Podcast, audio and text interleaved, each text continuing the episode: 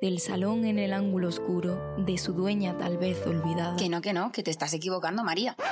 Bueno, vamos a hacerlo mejor así. Bienvenidos y bienvenidas a la doble ventana. Buenos días, buenas tardes o buenas noches desde donde nos estés escuchando. Empezamos. La doble ventana con María López, Paula Parra y Yandira Núñez. Hoy tenemos con nosotras al primer invitado de nuestro programa para ofreceros esa visión más experta de los temas que abordamos en los capítulos.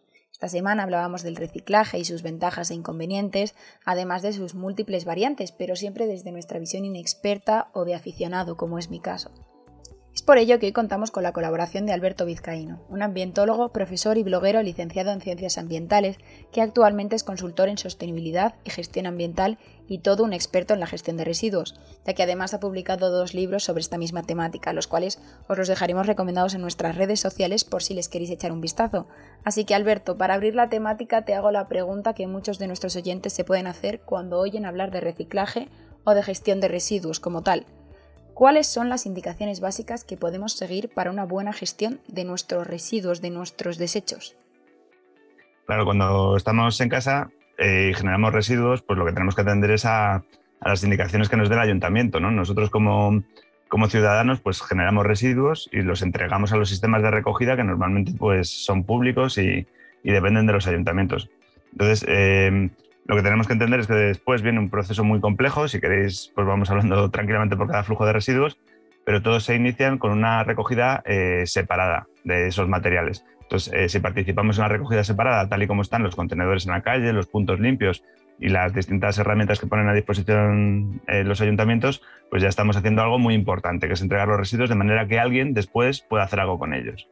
En relación a esto último que has dicho, Alberto, yo el año pasado estuve viviendo en Bruselas y allí la recogida de residuos es completamente diferente a como lo hacemos en España. Por ejemplo, eh, me lo estoy inventando, ¿vale? Pero allí el plástico, por ejemplo, solo se recoge los martes, el cartón los miércoles, el orgánico los jueves ya te digo que eso, que me lo estoy inventando, no me sé los días concretamente.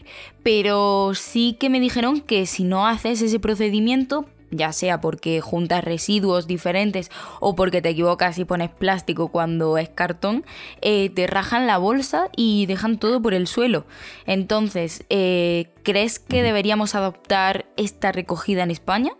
Claro, la legislación europea nos pone un marco mínimo a todos los países de la Unión Europea de cómo tiene que ser esa recogida y habla de una recogida separada por materiales, pero no concreta el nivel de detalle. ¿no? Entonces, distintos países con distinto nivel de sensibilidad ambiental o con distintos niveles de organización social, pues han llegado a, distintos niveles de, detalle en esa recogida. ¿no? Aquí en España estamos todavía un poquito en, pañales en ese sentido. ¿no? Hay países que recogen distintos tipos de plástico o, como tú comentabas, pues dedican distintos días de la semana a recoger distintos tipos de materiales.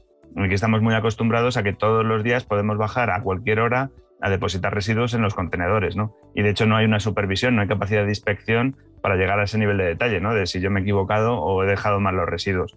Entonces, creo que España todavía tiene mucho que, avanzar antes de, llegar a esas soluciones y, sí, que ojalá que transitemos en un, sistema que nos ayude a, mejorar el reciclaje de nuestros residuos, claro que sí.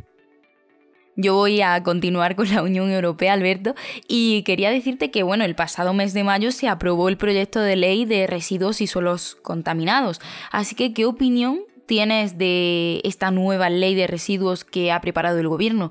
¿Crees que está al nivel de las exigencias europeas? Porque, bueno, principalmente hay que saber que España es el país líder en sanciones medioambientales de la Unión Europea. vamos con mucho retraso. De hecho, en esta ley eh, se está intentando concretar cosas que tenían que estar ya vigentes desde el año 2015. ¿no?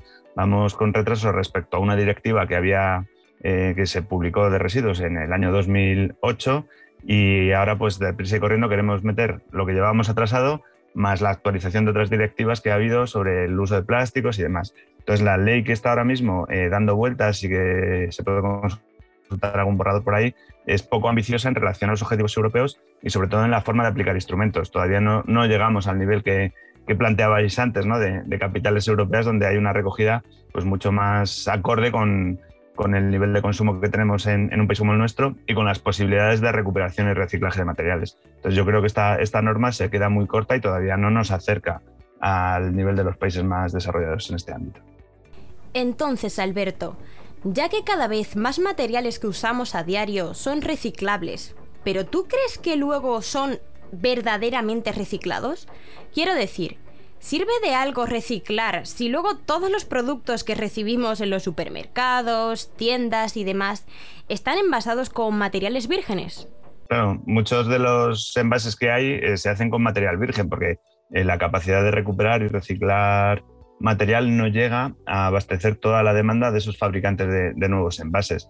Entonces, eh, estamos muy lejos, ¿no? De, por mucho que, que se nos anuncie que, hay campañas que utilizan material reciclado, solo es parcial, ¿no? No, es, no es total en la mayoría de los casos. Y por muy reciclables que pongan en, en los envases, ¿no? Estoy pensando, por ejemplo, en los bricks, que habitualmente se pone que son, que son reciclables, existe la potencialidad de que se reciclen, pero en la forma en la que los estamos recogiendo ahora, todos mezclados unos con otros, pues los, muchos de los envases se pierden en, en los sistemas de recuperación y no llegan realmente a reciclarse ni a convertirse en, envases nuevos. ¿no?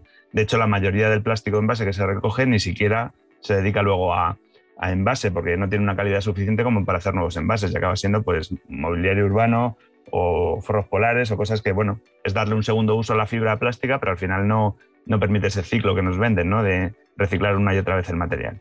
Eso te iba a decir, porque de hecho, en uno de tus libros defiendes que apenas se recicla el 25% de los envases que se usan en España. Entonces, ¿es realmente rentable la industria del reciclaje? La industria del reciclaje es rentable, pero tendría que eh, avanzar mucho más, ¿no? Eh, ¿Por qué no hay más industria? ¿Por qué no conseguimos eh, llegar al 100% de los envases? Por el sistema de recogida que teníamos, ¿no? Habéis puesto el ejemplo de un país muy avanzado donde me da indicaciones muy concretas de cómo se recogen los residuos y aquí en España, pues al, recogerlos están mezclados, ¿no? Si pensáis en el contenedor amarillo, que es donde se recogen los envases, van mezclados bricks, que son capas de materiales diversos muy, muy mezclados, que no hay manera de recuperar, latas de aluminio, latas de acero, eh, envases de plástico de muchos tipos de plásticos. Entonces, sacar el material de ahí y convertirlo en nuevos envases es muy difícil, ¿no? ¿Cómo desarrollaríamos la industria?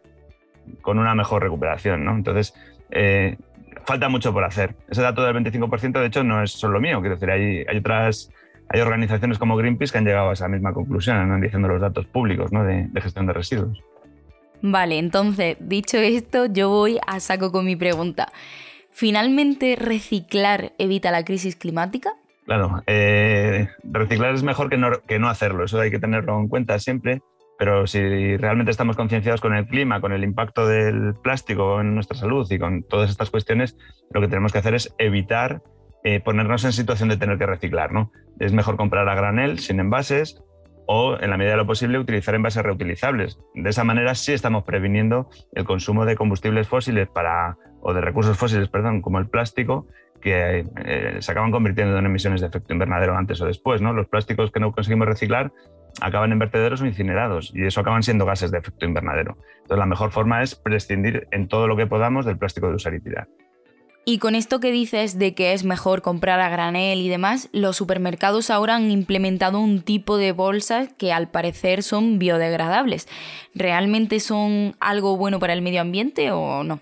Claro, ese tipo de bolsas, este tipo de bolsas biodegradables tienen la ventaja de que podrían ser compostables, ¿no? Es la palabra técnica, que se podrían compostar pero en condiciones muy concretas, ¿no? Normalmente en un proceso industrial de, compostaje, ¿no? Si cogemos una bolsa de esas y la enterramos en el suelo, pues posiblemente dentro de 10 años siga estando ahí en, el suelo donde la hemos enterrado, ¿no? Entonces, muy asimilable por el medio no es ese material. ¿Es mejor que el otro plástico? Pues si el otro plástico se, recuperase y se reciclase, estaría mejor que este, ¿no? Este lo que, eh, desde mi punto de vista, significa pues es el fracaso del sistema de recogida y reciclaje, que ahora lo que busca es meter un material que de alguna manera se degrada en, un proceso industrial, insisto, de, compostaje, no, en cualquier condición. Lo malo de esto realmente es que eh, muchas grandes superficies están adoptando este material sin que en las ciudades donde se comercializa haya un sistema de recogida que garantice ese compostaje. ¿no? Eh, y eso sí que es un problema, porque si yo vivo en una ciudad donde no hay una recogida orgánica que vaya a compostaje y la única opción que tengo para el plástico es de depositarlo en restos que va a ir a vertedero o incineradora o depositarlo en, el amarillo, donde este plástico compostable no, se puede recuperar y a lo mejor daña en la mezcla de otros plásticos, pues tenemos un problema. ¿no? Las grandes superficies deberían ajustarse a, los sistemas de recogida, que son los que al final tienen una necesidad concreta de un material u otro. Pero para mí no, es la mejor solución a día de hoy todavía. Y Alberto, muy en relación con lo que estamos hablando, aquí en España los encargados de esta recogida serían Ecoembes, ¿no? Y bueno, eh, tú desde 2010 empezaste a analizar, por decirlo de una manera un poco más suave, el sistema de recogida de Ecoembes en el blog Productor Sostenible pero desde ese momento has sido víctima de campañas de desprestigio contra tu persona, incluso has tenido ataques de SEO queriendo borrar el blog de las búsquedas de Google. Así que, mm, ¿qué crees que, hay detrás de este monopolio de Coembes que tanto quieren proteger? Porque realmente no eres el primero ni el último en señalarles, ya que pues sin ir más lejos, el año pasado Greenpeace lanzó su campaña Ecoembes Miente y muchas organizaciones a nivel internacional le han calificado como el lobo que cuida de las ovejas. Así que más o menos, ¿qué nos puede decir de eso? Sí, el, problema que tenemos es ese, que eh, la gestión de los residuos de envases es una obligación de, las empresas que ponen en el mercado productos envasados y de los envasadores. Lo es así porque la directiva de plásticos de, la Unión Europea si lo establece, no es una cosa que nos hayamos inventado los demás. Y la forma con la que en España resuelven esta obligación legal es con, con esta entidad, ¿no? con Balajes España S.A. o Ecoembes, que al final es un instrumento financiero en el que cuando tú o yo compramos un producto envasado, estamos depositando una cantidad de dinero para que esta corporación eh, gestione la recogida de, envases ligeros. ¿no? Entonces el contenedor amarillo se paga con el, con el dinero que tú y yo estamos dando a, las grandes superficies, a los supermercados, cuando compramos este producto envasado.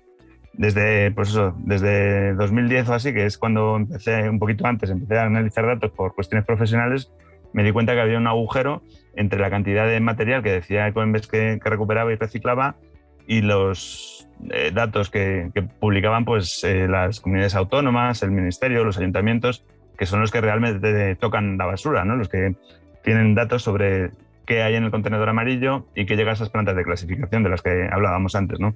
Entonces eh, empecé a denunciarlo y efectivamente esta, esta corporación gasta mucho dinero en, publicidad y en campañas de imagen y, no le interesa que se haga este discurso. Lo que pasa es que ha llegado un momento donde ya es imparable, ya Greenpeace eh, se ha dado cuenta de, dónde está el error en los datos y, ha empezado a hacer estas campañas para concienciar a la población, ¿no? De que no podemos quedarnos tranquilos echando los residuos en el contenedor amarillo, porque el contenedor amarillo a día de hoy en España no está dando respuesta al, problema de la gran cantidad de envases de plástico de usar y tirar que se ponen en el mercado.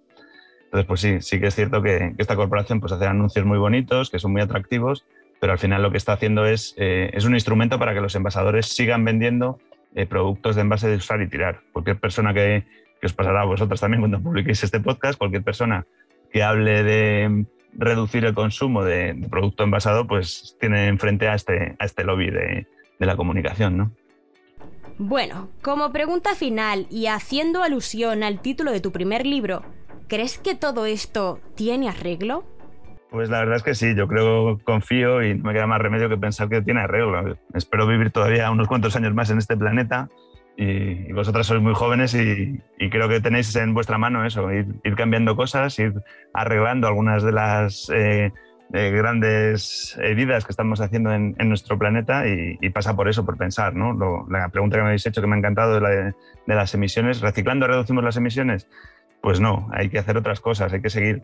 Por supuesto que hay que reciclar, por supuesto que hay que entregar nuestros residuos separados en el sistema de contenedores que tengamos en cada ciudad, pero lo más importante es darnos cuenta de que es el modelo de consumo. Si mantenemos un modelo de consumo insostenible, pues no lo arreglaremos, pero si poco a poco vamos, vamos pensando y buscando Prevenir antes que lamentar. Sí, justamente, justamente. Prevenir es la clave en residuos y en todo lo demás.